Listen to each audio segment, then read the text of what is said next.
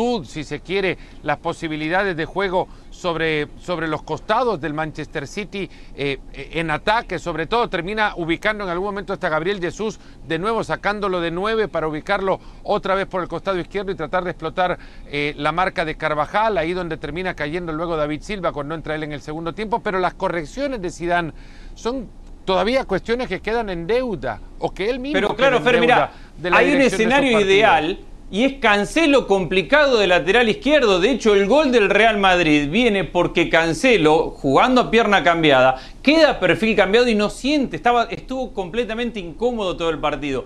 Y Zidane le costó identificar que por ahí tenía un escenario totalmente favorable por esa banda y explotando a un Cancelo que estaba totalmente incómodo con ese perfil. Lo que también muestra este Manchester City, tanta inversión para llegar al gran partido con Fernandinho, defensor central, que ya ha jugado mucho pero no deja de ser una, una emergencia, y con Cancelo jugando bastante mal, por cierto, de lateral izquierdo.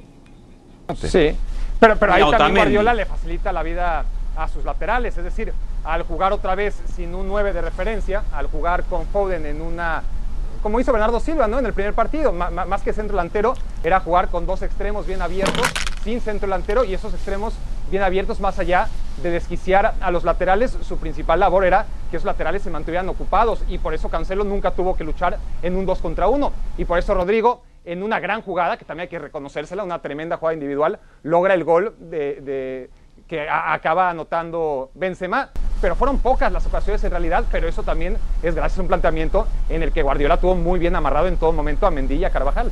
Y para eso hay que hablar muchísimo también del partido de Kyle Walker, que, yo creo que termina siendo de esos jugadores... Eh, costó bastante, le costó casi 50 millones de euros al Manchester City, pero termina siendo de esos de los que poco se habla y en el partido de hoy tuvo eh, la tarea además de cerrar el costado donde más trabajo eh, táctico había hecho el Madrid, lo que antes mencionaba Andrés también, reconociendo que en la presión por arriba del, eh, del, Madrid, el primero junto a Benzema en ir a apurar a los centrales era Tony Cross, retrocediendo a Hazard, no solo salvando el esfuerzo físico, sino también ya posicionándolo como interior y no como extremo, abriendo espacio para que subiera Mendy. Esa banda la tapó muy bien Walker, porque si no se vio Hazard, mucho tiene que ver el trabajo hecho por el ex del Tottenham. Sí, totalmente. Kyle Walker ya lo ha demostrado desde que llegó Pep Guardiola también a jugar para él, a darlo todo dentro del campo y este día no fue excepción. Hasta se llevó el balón y, se quiso llevar a todo mundo también del Madrid para anotar su gol. El tiro le salió bastante desviado, pero la intención, la velocidad, eh, las ganas también que tiene Walker de demostrarse dentro de este equipo también es impresionante. Andrés, ¿le alcanza a este Manchester City en este momento lo que viste hoy contra el Real Madrid? para ganar la Champions League, considerando que su próximo rival eliminó a la Juve, el Lyon? Sí, pero yo sigo creyendo que el, que Lyon sigue siendo el más flojo. A ver, no es ningún secreto. Sigue siendo el más flojo, el equipo que viene en menos ritmo competitivo, está más descansado, pero, pero está muy por debajo del resto de los demás. Le alcanza para pelear. Hay algo que a mí me preocuparía en lugar de Guardiola y es la falta de, definición. E, esa cuestión de hoy Sterling, más allá del gol, tiene dos o tres jugadas donde le falta priorizar el gol. Por momentos llegan los jugadores del, del, City, le pasó a Foren en algún momento, a Gabriel Jesús, que llegan a situación de gol y en vez de priorizar terminar la jugada, un enganchecito de más, un toquecito, el ver a ver si me y en superioridad además. Penal, y, me parece que eso, que a este nivel, no te permite el partido equivocarte tanto. Hoy porque se encontró con esta versión del Real Madrid, sino en un momento parecía que iba a pecar otra vez de equipo chico el Manchester City, porque teniendo el escenario así, servido para meterse en los cuartos de final, estuvo a punto de desaprovecharlo por esa falta de contundencia y de que llegada al área rival, lo más importante es el gol. Hay una de Sterling que ni siquiera patea el arco por tirarse. Eso me parece que es, la primera parte. Esa es de la primera parte. De la primera parte, sí. No, en el segundo tiempo genera, un par de ocasiones que en superioridad pudieron haber liquidado el partido. Yo lo decía en el relato, este equipo toca la puerta, pero lo hace tan, tan suave que no al final no, le terminan por entender a qué está llegando, ¿no? Y, y tan es así que el gol de Sterling, que el que abre el marcador, es que casi lo falla. Si, al final Militao no se lanza hacia, obviamente tratando de intuir hacia dónde va el balón, y se queda donde estaba, eh, Sterling tampoco define como los grandes, sigue siendo un área de oportunidad enorme para un jugador que al final entre él y Gabriel Jesús la verdad es que desaprovecharon en los primeros 15 minutos. El City debió haber definido ya la eliminatoria, pero dejó vivir al Real Madrid y por eso tuvimos una eliminatoria Hay un reconocimiento enorme, más creo. cerrada de lo que aparentaba iba a ser en los primeros 15 minutos, donde realmente el City aplasta al Madrid. Hay que reconocer muchísimo el trabajo de Gabriel, Jesús y no solo medirlo también en gol. Es cierto que clava uno hoy, pero la movilidad que tuvo hoy el brasileño jugando en tres puestos distintos. Al final termina con las manos en las rodillas porque ya no da más, pero eh, es, es un una dinámica de juego que también le permite muchísima, eh, no solo atracción, distracción sobre todo, pero cuando se convierte en referencia, distrae. Cuando no lo es, termina desbordando. Eh, fue un partidazo el del brasileño. Sí, era para ser realmente el marcador global, podríamos decir, en este único partido para el Manchester City con estas oportunidades que tuvo. Se quiere, como dicen, meterse hasta la cocina y a veces no les va a funcionar, pierden oportunidades claras como vimos tantas, una también de Kevin De Bruyne el día de hoy frente al Real Madrid. Pero seguimos en la UEFA Champions League porque también vimos no solo la eliminación por primera vez de Zinedine Zidane como director técnico eh, de una Champions League con el Real Madrid, sino también la eliminación de Cristiano Ronaldo a pesar de ese realmente golazo que hizo el día de hoy con la vecchia señora. A ver, ragazzo, voy contigo. Andrés, ¿qué te pareció hoy el campeón de la Serie A? ¿Qué va a pasar con Sarri? Ricky ya lo mandó a Cancún. ¿Tú a dónde lo mandas a Sarri?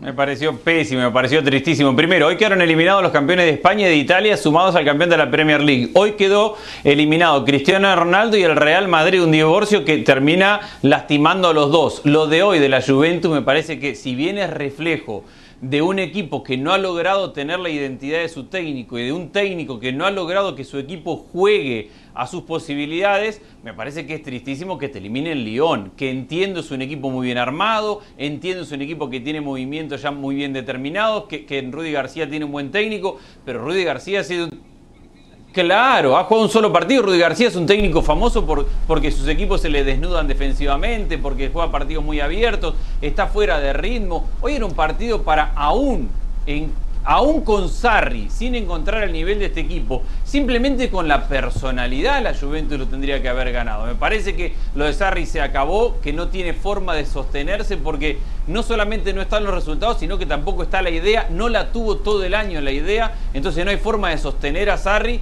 que Cristiano Ronaldo se encontró en el partido solo porque el equipo no tiene una identidad propia del técnico, entonces era Cristiano luchando para ver si él podía salvar el equipo, no contó con Dybala porque entró unos minutos y se volvió a lesionar, que es su mejor jugador del último momento, de la última parte de, la temporada. Entonces lo de la Juventus es un fracaso gigantesco, haber perdido de la forma que ha perdido y con el rival que ha perdido.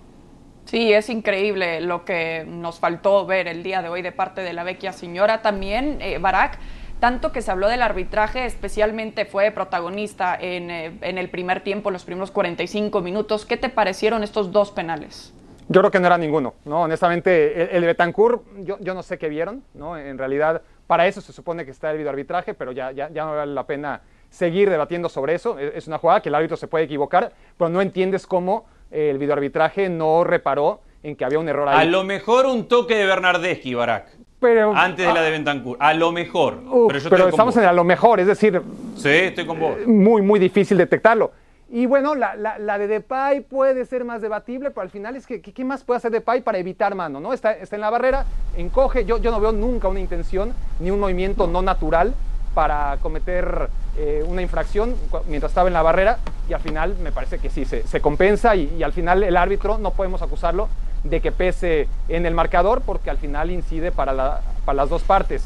Ahora, la Juventus no olvidemos que... No, no, no, no incide para las dos partes, Barak, porque, porque te está dando un gol de visitante. Ah, sí, pero te da un gol de visitante. No, no, pero equilibra, es decir, si, la Juventus queda No, no equilibra, porque, porque la eliminatoria se define por el gol de visitante. La, la, la, eh, la, Juventus queda eliminada por el partido de hoy, queda eliminada por el partido de ida, queda eliminado por el arbitraje. ¿En qué orden? La Juventus, ¿por qué queda eliminado? A ver, ¿cómo salieron los dos partidos? El primer partido, la Juventus, esos primeros 90 minutos, pierde la Juventus. La Juventus no genera. La Juventus es peor que el Lyon. ¿no? Eh, la Juventus deja ir 90 minutos preciosos. Hoy la Juventus. Pero la Juventus queda eliminada por gol de visitante. A eso voy. Entonces no me digas que equipara el, el árbitro y que, y que es lo mismo un penal para cada uno, cuando al final de cuentas el partido hoy lo gana la Juventus jugando pésimo y todo lo que he dicho, pero hoy se va eliminado porque le metieron un gol de visitante. No, no, equiparó el árbitro. se va eliminado porque no fue capaz de meter gol como visitante. Esa es la razón. Bueno, pero, otra cosa. pero vos me decís que el árbitro equipara y yo te digo que no, no equipara, porque si a un equipo le da un gol de visitante y al otro le da un penal de local, no es equiparar. yo entiendo tu punto y tú tienes que entender el mío también. Al final de cuentas, la Juventus, con el error del árbitro, aunque pese más, si quieres, porque es verdad lo que dices, puede pesar más el error en un área que en la otra por el factor del gol de visitante, al final el responsable de llegar a estas alturas sin gol de visitante es la Juventus, que no fue capaz de acercarse siquiera a hacerlo en los primeros 90 minutos. En cualquier caso, así como se indica, y se indica además con justicia, que Barán es el gran responsable de un partido en donde, y, ahorita es a donde voy, ¿eh? van a decir, ¿por qué Barán está volviendo al partido del Madrid? Bueno, porque está claro que más allá de que el ritmo del partido siempre indicó que el City estaba más cerca de los cuartos de final que el Madrid, hay dos jugadas en las que Barán es el gran responsable de que hoy el City sea cuarto finalista y el Madrid no.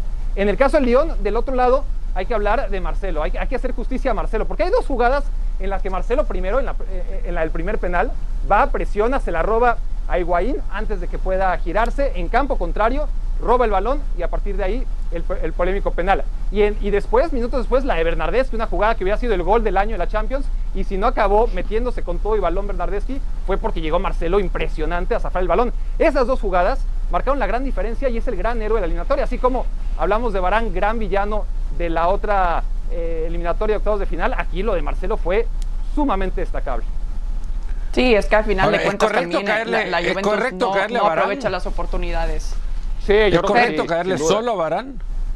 Bueno, está ahí en la foto en las dos, ¿no? Muy claramente. Eso ya lo, habíamos platicado, también aquí comparándolo un poco con el villano en esta ocasión, entre comillas, como dice Barak también, eh, con la Juventus, el árbitro también, pero rápidamente, Fer, nada más para que me comentes en 20 segundos, ¿es tanto esta eliminación de la Juve como para dejar ir a Sarri? No creo que por la eliminación de la Juve, porque a nadie le sorprende que pueda haber quedado una Juventus como venía jugando en el final de la temporada, eh, eliminado ante cualquier rival. Ahora quedado ante uno de los más débiles de los que todavía siguen en vigencia en esta Champions League. Eh, pero lo de Sarri creo que es para cuestionarse antes incluso de esta eliminación. Sí, totalmente. Y que haya alguien también para acompañar realmente a Cristiano Ronaldo. En esta ocasión fue la mala fortuna también de Paulo Dybala, que él mismo detiene la jugada y se toma también del muslo inmediatamente directo a la banca. Pero bueno, seguimos viendo algunos numeritos de parte de Cristiano Ronaldo, también al menos en la UEFA Champions League el día de hoy. Es apenas la cuarta eliminación de un equipo de CR7 en los octavos de final de la UEFA Champions League. La última ocasión había sido con el Madrid en la temporada 2009-2010, precisamente frente a Lyon. Y luego hay que remontarnos hasta el 2004-2005 con el United cayendo ante el Milan y en la 2003-2004 contra el Porto. Así que el coco, podríamos decir, de Cristiano Ronaldo, al menos en estas últimas dos eliminaciones. Eh, es el Lyon. Pero vamos a ver al Fútbol Club Barcelona que mañana se mide al Napoli en el partido de vuelta. Este es el rendimiento de Quique Setién al mando del Fútbol Club Barcelona. En 23 partidos dirigidos ha salido con 15 triunfos, lo cual significa un 65%, mientras que ha empatado cuatro encuentros y ha caído en cuatro ocasiones.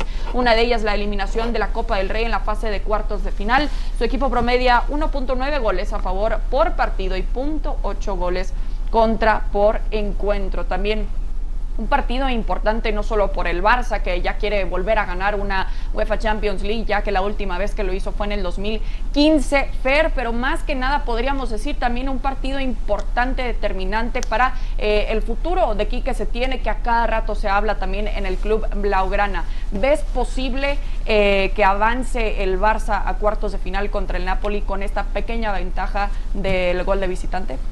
Hoy Quique Setién decía que no piensa para nada en su futuro. Creo que nadie alrededor del Barcelona piensa tampoco en un Barça con Setién al frente en un futuro. Eh, lo que dijo Arturo Vidal un par de días atrás, en el periodo de vacaciones, cuando eh, contemplaba la necesidad de un cambio más allá del resultado que sacaran el día de mañana frente al Napoli. Yo no recuerdo haber visto a un Barcelona que entre a una eliminatoria donde lleva muchas cosas a favor, como el hecho de haber empatado en la ida con un gol anotado en condición de visitante, que ahora reciba a un equipo al cual le costó meterse en puestos de, Europa en Italia, que está eh, muy lejos de competir en esta campaña, al menos con los cuatro primeros, cinco, seis primeros de la tabla y que ahora no se crea que el Barcelona sea capaz de poder sacar esta eliminatoria adelante. No encuentro recuerdo eh, de algo, por lo menos en los últimos 15 o 20 años, que haga parecer a lo que se ha visto ahora o lo que se percibe alrededor del Barcelona. El grado de,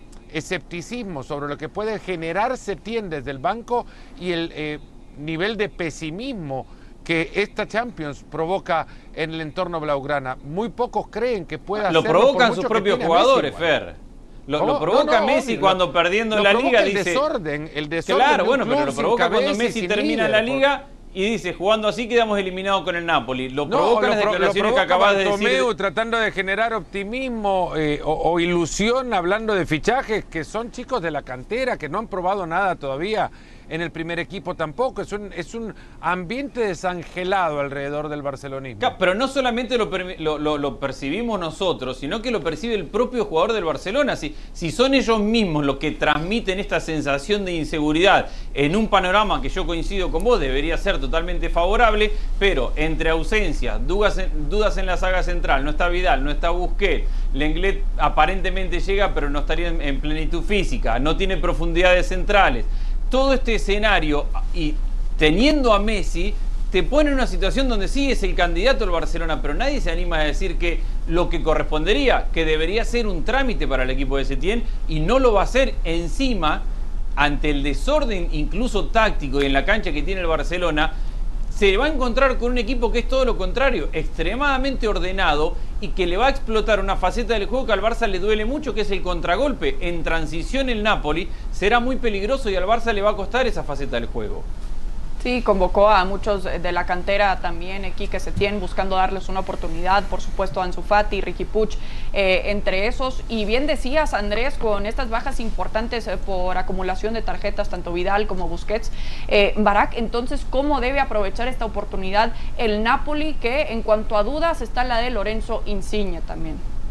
Sí, obviamente tendrá que esperar su, oportunidad y jugar al error que pueda cometer el Barça y, no perdonar las ocasiones que tengan porque seguramente las va a tener y, tratar de tener puntería porque ahí va a estar Marc-André Ter Stegen y, suele poner complicadas las cosas en ese sentido.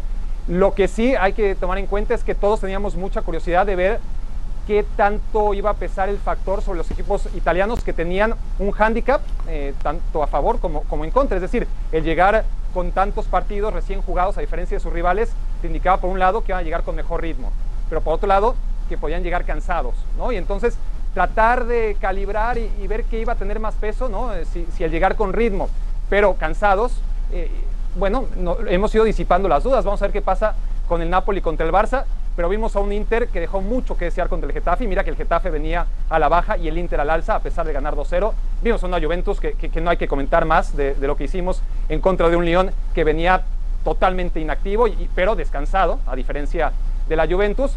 Y así hemos visto a los equipos italianos uno tras de otro. La Roma, que venía muy bien, eh, eh, el equipo que mejor cerró en la Serie A, se topó con Sevilla que lo desdibujó desde el minuto 1 al 90.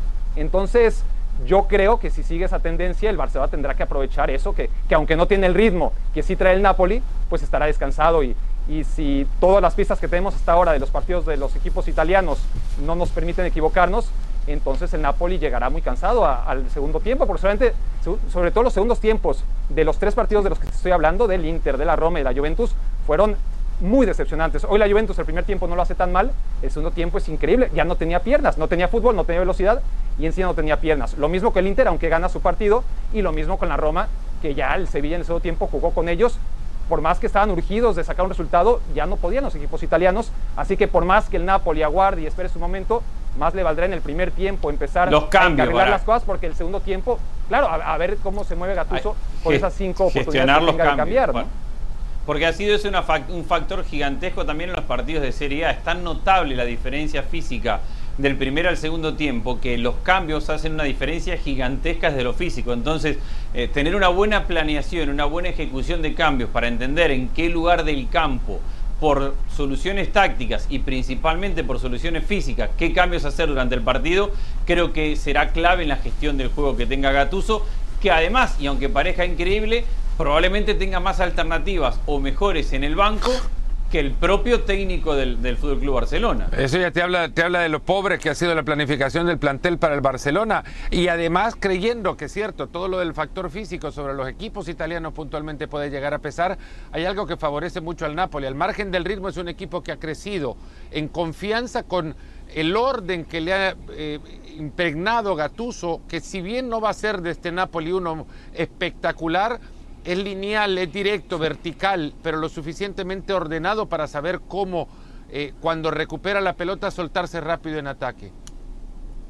Sí, es que podríamos ver también eh, el reflejo de lo que ha sido la temporada de cada uno, pero más que nada la reanudación de cada uno también, porque el Barça realmente ha sido tremendamente inconsistente versus un Napoli que veíamos al menos un equipo jugando ya con la idea clara de parte de Gennaro Gattuso, que habría que ver si no está Insigne, si va a jugar Lozano, pero al menos esos cambios los tiene un poco claro. Habría que ver eh, cómo pone este partido Quique Setién. Andrés, rápidamente, 35 partidos invictos que tiene el Barça en la Champions, en el, Camp Nou, un factor que seguramente estará en su mente. ¿Tiene la capacidad del Napoli de cortar esta racha, sí o no? Para mí el Barcelona sigue siendo el candidato. Más allá de toda la explicación que acabamos de dar, el Barça sigue siendo el, candidato a ganar y creo que va a avanzar el, el, Barcelona. Insigne me parece que va a jugar. Lozano creo que es ideal para el segundo tiempo. Si Gatuso logra llevar el partido al segundo tiempo, pero creo que al final de cuentas, en jerarquía individual y con tener a Messi, a Suárez, probablemente a Griezmann de mitad de cancha para adelante, con eso le va a alcanzar al Barcelona para pasar. La tarea definitivamente no será fácil para Quique Setién y compañía y tampoco para Gennaro Gattuso un partidazo el día de mañana que nos espera y ahí vamos a estar muy pegaditos al pendiente de todo la acción. También el Bayern Múnich con esta ventaja de 3 por 0 frente al Chelsea de Frank Lampard. Fernando Palomo, Andrés Agulla, Barack Feber, qué gusto haber platicado con ustedes el día de hoy en Fuera de Juego. Nos vemos hasta la próxima.